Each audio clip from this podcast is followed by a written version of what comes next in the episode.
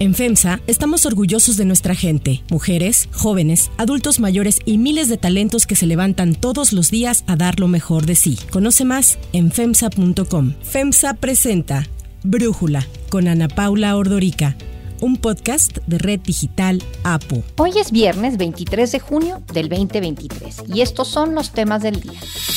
La Suprema Corte invalida el segundo paquete de reformas electorales que impulsó el presidente López Obrador. Con esto muere por completo el llamado Plan B. El Banco de México mantiene sin cambios por segunda ocasión consecutiva la tasa de interés.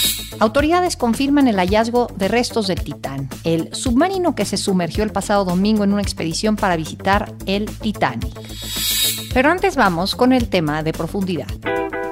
Siendo un muy breve resumen, los próximos tres meses, marzo, abril, mayo por lo menos, la zona metropolitana del Valle de México, la región centro del país, pero en particular para nuestro interés la zona metropolitana del Valle de México, va a vivir una sequía prolongada que se suma a la sequía del 2020, 2021 y 2022. Eso significa que las presas del Cutzamala están a la mitad en general de lo que deberían de tener almacenado. Apenas en el mes de marzo, la entonces jefa de gobierno de la Ciudad de México, Claudia Sheinbaum, advertía sobre la sequía que se viviría y que actualmente padecemos en la zona centro del país, que ha provocado que los niveles del sistema Cutzamala, el principal abastecedor de agua en la capital, se encuentren peligrosamente bajos. De acuerdo con fuentes oficiales, las presas almacenadoras del sistema Cutzamala llegaron a su nivel más bajo históricamente hablando, pues el 19 de junio pasado apenas contaban con un 33.5% de llenado en conjunto, cuando su nivel histórico era del casi 60%, es decir, cuentan con un déficit del 25%. El Comité Técnico de Operación de Obras Hidráulicas de la CONAGUA, Comisión Nacional del Agua, dio a conocer que la presa Villa Victoria alcanzó los peores niveles críticos de almacenamiento en su historia, pues a la fecha señalada, al 19 de junio, apenas contaba con un 20.3% de llenado. Es decir, de los 185.7 millones de metros cúbicos que tiene para almacenar, es la capacidad de almacenamiento de esta presa de Villa Victoria, apenas contaba con 37.67 millones de metros cúbicos, lo que representa una diferencia del 33% respecto de su promedio histórico. En el caso del bosque, en Michoacán, la presa también comienza a alcanzar sus niveles más bajos al registrar un llenado equivalente al 33%, cuando su histórico a la fecha referida está estimado en un 39.8%, es decir, tiene un déficit del 6.6%. Mientras que la presa Miguel Alemán, ubicada en Valle de Bravo, es la que mayor cantidad de agua tiene de las tres, pero aún así se encuentra por debajo de su promedio, con tan solo un 39.8% de su capacidad. Ante este escenario, a finales del mes de marzo, las Secretarías de Agricultura y de la Defensa llevaron a cabo el bombardeo de nubes para estimular las lluvias en el sistema Cutzamala, en Valle de Bravo y en el bosque, con el objetivo de mitigar los efectos de la sequía en el Valle de México. El programa que buscaba combatir los efectos de la temporada de sequía e incrementar en 25% la captación de agua de lluvia, al parecer no tuvo el éxito esperado. Y es que de acuerdo con la misma Conagua, el 15 de junio, el 3.2% del territorio de la cuenca del Cutzamala estaba anormalmente seco. El 75.6 estaba con sequía moderada y el 21.2% con sequía severa. Estos valores no tuvieron variaciones con los registros al 31 de mayo pasado. Además del bombardeo, el presidente López Obrador negoció con empresas del sector privado para que entregaran a la red pública parte del agua que obtienen de los pozos concesionados y anunció en marzo que la Sedena mandaría agua desde pozos localizados en los terrenos del Aeropuerto Internacional Felipe Ángeles del AIFA. Y acerca del agua, ya estamos ayudando precisamente la Secretaría de Defensa, que hicieron trabajos de exploración, de perforación de pozos de agua para la construcción del aeropuerto Felipe Ángeles. Tienen agua en esos pozos y ya se está buscando la comunicación, o mejor dicho, ya hay comunicación y hay coordinación, pero se está buscando resolver cómo se utiliza esa agua. No obstante, el problema de la falta de agua en el Valle de México no es nuevo y no solo tiene que ver con los niveles de las presas que se pueden observar a simple vista. Hay también registro de afectaciones en los mantos acuíferos de la como lo advertía desde el año pasado José Luis Luege, quien fue el director general de la Conagua en los sexenios de Felipe Calderón y de Enrique Peña Nieto. Y ese es el tema, desde mi punto de vista, de mayor preocupación en este momento. Nos alarmamos porque vemos bajo el nivel en una presa, presas del norte, a veces las presas de Cutzamala, porque es algo visible, tú lo puedes apreciar con la vista. Sin embargo, el acuífero, cuando está perdiendo niveles, cuando está muy abajo, nadie lo ve y nadie quiere reconocer el problema. Pues yo les quiero decir hoy aquí que el problema de la pérdida de acuíferos es mucho más grave, mucho más riesgoso que los bajos niveles. Y este problema, desafortunadamente, no es exclusivo de la zona centro del país. Basta recordar el grave desabasto de agua que se vivió en el 2022 en Nuevo León. Datos de la Conagua señalan que de las 210 presas que hay en México, 136 se encuentran con niveles de almacenamiento por debajo del 50%. 43 estaban entre el 50 y el 75%, 28 entre el 75 y el 100% y únicamente 3 presas estaban por encima del almacenamiento del 100% al 19 de junio. En conjunto, a la fecha señalada, las 210 presas almacenaban un volumen de 53.700 155 millones de metros cúbicos, lo que representa un déficit de casi 7 mil millones de metros cúbicos respecto del almacenamiento promedio nacional. Estamos hablando de un 11% menos. Por este motivo, el gobierno federal, en voz del director de la Conagua, Germán Martínez, asegura que están invirtiendo en diversos proyectos a lo largo del territorio nacional para privilegiar el derecho humano al agua. Proyectos hídricos prioritarios que realiza el gobierno de México a través de la Comisión Nacional del Agua para privilegiar el derecho humano al agua. Como anunciamos, se construyen presas y acueductos para el suministro de agua potable en distintas entidades del país con un caudal estimado de 17 metros cúbicos por segundo, así como distritos de riego para atender más de 100 mil nuevas hectáreas. Esto representa una inversión de más de 93 mil millones de pesos con plena transparencia y cero tolerancia a la corrupción. El análisis. Para profundizar más en el tema, le agradezco a Daniel Salazar Núñez, activista, experto en temas de recursos hídricos, platicar con nosotros. Daniel, ¿qué tan preocupados debemos de estar por la situación de las presas en México? En el país es bastante preocupados, toda vez que de las 210 presas que se tienen, solo tres están al 100%. Si cuando ya deberíamos estar en plena época de lluvias, las lluvias han sido escasas y estas solo han permitido que tres de 210 presas estén al 100% y más de 100 estén por debajo del 50%. Vamos a pensar que se prolongue por un mes más estos fuertes calores. Tenemos agua, digamos, almacenada para diferentes actividades agrícola, industrial o para usos urbanos, usos domésticos para que se pueda ejercer el derecho humano al agua. Pero si continúa el problema de las lluvias, el verdadero problema lo vamos a tener el año siguiente, sobre todo en las zonas metropolitanas que dependen en alguna medida de agua de presas, en donde se han presentado problemas como el año pasado en Monterrey, en donde sus presas, las dos principales, se secaron, tuvieron que hacer uso de más agua de los acuíferos. Para fortuna de quienes viven en Monterrey, eh, lograron saltar el problema el año pasado a partir de agua del, del, acuífero y para este año no, se, no han tenido tanto problema. Pero en el caso de la Ciudad de México, en donde la segunda fuente de abastecimiento más importante después de los eh, cerca de 500 pozos que tenemos dentro de nuestro territorio, que es el sistema Cutzamala, la segunda fuente de abastecimiento, ahí sí ya estamos en focos rojos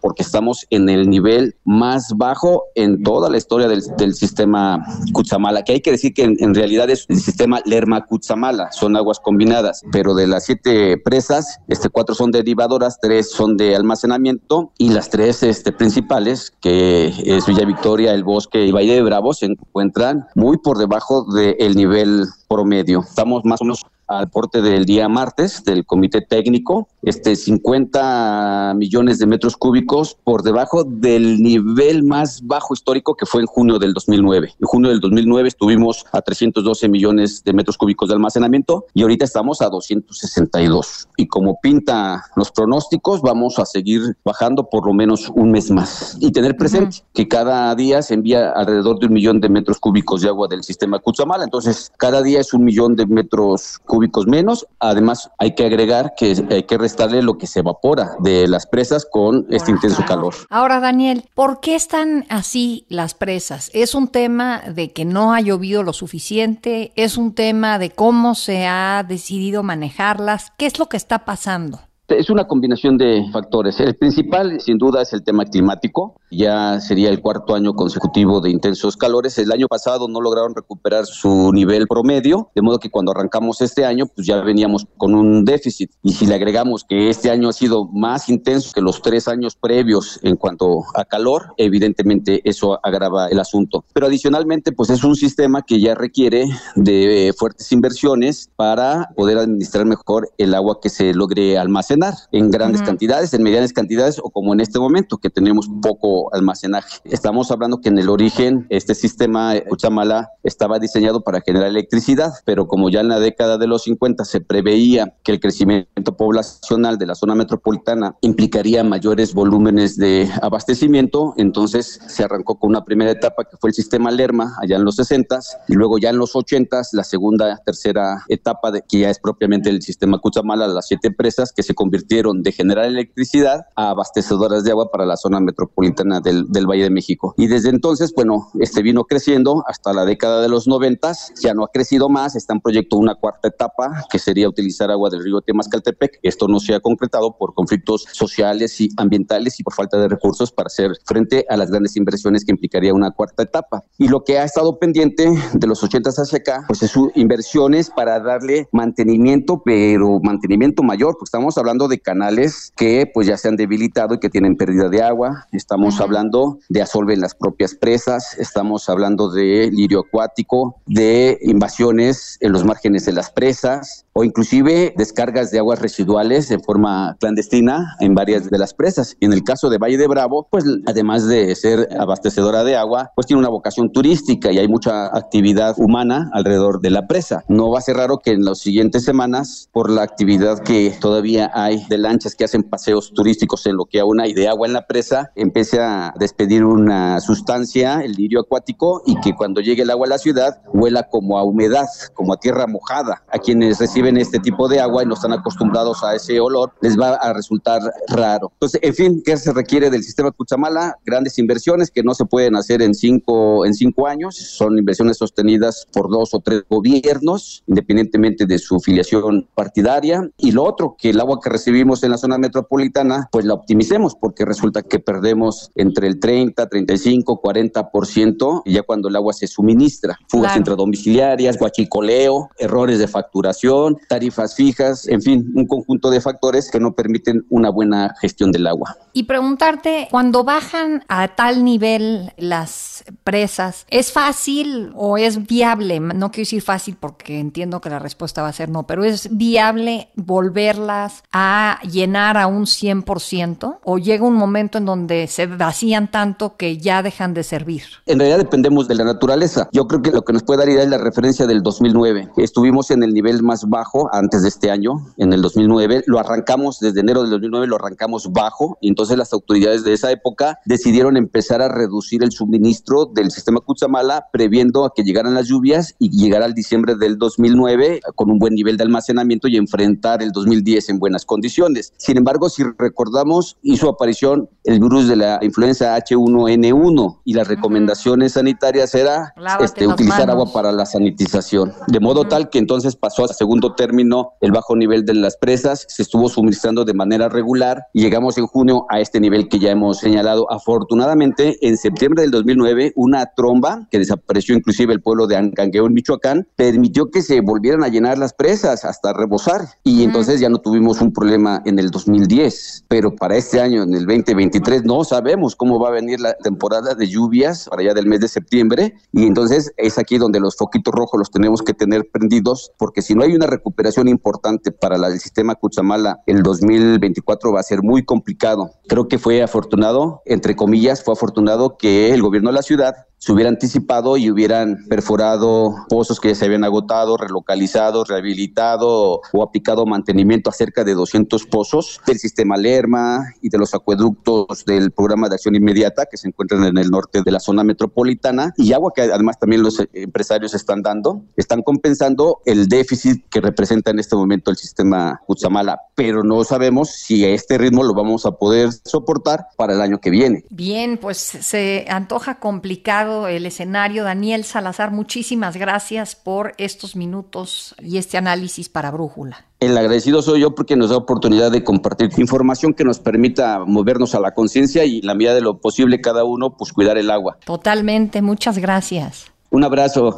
Si te gusta escuchar Brújula, te invitamos a que te suscribas en tu aplicación favorita o que descargues la aplicación Apo Digital. Es totalmente gratis y si te suscribes será más fácil para ti escucharnos. Además, nos puedes dejar un comentario o calificar el podcast para que sigamos creciendo y mejorando para ti. Hay otras noticias para tomar en cuenta. 1. Muere el plan B. Señora Presidenta, me permito informarle que existe una mayoría de nueve votos a favor de la propuesta. Tal como se preveía, ayer la Suprema Corte invalidó el segundo paquete de las reformas electorales impulsadas por el presidente Andrés Manuel López Obrador y Morena, el llamado Plan B. Fueron nueve votos a favor del proyecto que estuvo a cargo del ministro Javier Laines, Alfredo Gutiérrez Ortiz Mena, Juan Luis González Alcántara, Luis María Aguilar Morales, Jorge Mario Pardo Rebolledo, Arturo Saldívar, Margarita Ríos Farjat, Alberto Pérez Dayán y Norma Piña Hernández votaron a favor del proyecto de Laines. Solo las ministras Yasmín Esquivel y Loreta Ortiz, ambas propuestas por López Obrador, se posicionaron en contra de invalidar las reformas. El argumento con el que coincidieron la mayoría de los ministros fue que este segundo paquete, al igual que el que se invalidó en mayo pasado, presentó violaciones desde el proceso legislativo en el que fueron aprobadas las reformas, ya que Morena y sus aliados la sacaron fast track, sin tiempo ni siquiera para leerlas. La decisión de los ministros no fue sorpresiva. El martes pasado, el presidente López Obrador reconoció que su plan B estaba muerto y acusó a los ministros de la Suprema Corte de estar alineados con los conservadores por querer invalidar la totalidad de sus reformas electorales. Es una invasión, una intromisión al poder legislativo. Le van a corregir la plana al poder legislativo ya convertido en el supremo poder conservador. ¿no? Previo a la decisión de la Corte, la Consejería Jurídica de la Presidencia señaló que en caso de aprobarse el proyecto del ministro Laines, algo que ya sucedió, la Suprema Corte se estaría transformando en una simple oficina de verificación procedimental al servicio de las minorías parlamentarias. 2. Tasas de interés. El Banco de México mantuvo sin cambios por segunda vez consecutiva la tasa de interés, por lo que quedó en su rango actual del 11.25%, el mayor nivel en su historia. La Junta de Gobierno de Banjico indicó que en su decisión influyó el proceso de desinflación que se mantiene, aunque también reconoció que existen otros factores que mantienen la presión sobre la economía. La decisión de Banjico se aprobó por unanimidad y coincide con el actuar de la Fed en Estados Unidos, que también mantuvo las tasas sin cambios la semana pasada en un rango mucho menor, del 5 al 5.25%. El anuncio estuvo en línea con las expectativas del mercado que esperaban se mantuvieran las tasas sin cambios tras revelarse horas antes que la inflación mantuvo su trayectoria a la baja en la primera quincena de junio, cuando el INEGI dijo que se ubicó en 5.18%, su punto más bajo desde el 2021. Para Brújula, Gabriela Siller, directora de análisis económico y financiero de Grupo Financiero Base, nos habla sobre esta decisión de Banjico. El Banco de México mantuvo sin cambios su tasa de interés en 11.25%, tal como se esperaba. Y bueno, pues no se espera que el Banco de México haga cambios en los próximos meses. Se ha empezado a hablar de un recorte en la tasa de interés, pero probablemente sea muy temprano para eso, sobre todo porque las mercancías alimenticias siguen mostrando una alta inflación y persisten los riesgos al alza. En México, la inflación se ubicó en una tasa anual de 5.18%, con la subyacente, que es la inflación medular de la economía, ubicándose en 6.91%, debajo de las expectativas del mercado que esperaba una mayor inflación. Hacia adelante persisten los riesgos de la alta inflación, pues no se ha terminado la guerra entre Rusia y Ucrania y por lo tanto no se puede asegurar que el corredor de granos por el Mar Negro continuará de romperse. Esto pudiera ocasionar un incremento significativo en los precios de los granos. Además, las condiciones climáticas a nivel global están generando que las cosechas no sean tan buenas, lo cual también pudiera presionar al alza la inflación hacia el cierre del año. Con todo esto, se espera que la inflación en México termine en un nivel entre 4.7 y 5% y que sea hasta finales del 2024 o inicios del 2025 cuando se regrese al objetivo inflacionario del Banco de México del 3%. 3. Trágico desenlace. Después de que vencieran las 96 horas que el Titán llevaba de suministro de oxígeno al momento de zarpar el domingo pasado, ayer la empresa dueña del sumergible confirmó que fueron halladas piezas, entre ellas la cubierta del submarino, lo que confirmaría el trágico desenlace. A través de un comunicado, Ocean Gate Expeditions indicó que tras el hallazgo de los escombros, que todo indica que fue por una implosión, ya están en posibilidad de asegurar que los cinco tripulantes del Titán fallecieron. Así lo confirmó más tarde el contraalmirante John Mauger de la Guardia Costera estadounidense. This morning, an ROV or remote operated vehicle from the vessel Horizon Arctic discovered the tail cone of the Titan submersible approximately 1600 feet from the bow of the Titanic on the seafloor. The ROV subsequently found additional debris. In consultation with experts from within the Unified Command command, the debris is consistent with the catastrophic loss of the pressure chamber. Aunque señalaron que todavía seguía recibiendo información, lo que dificultaba saber detalles de lo ocurrido, las autoridades dijeron que los restos que se encontraron estuvieron precisamente en la zona en donde se detectaron los sonidos submarinos gracias a las boyas de sonar.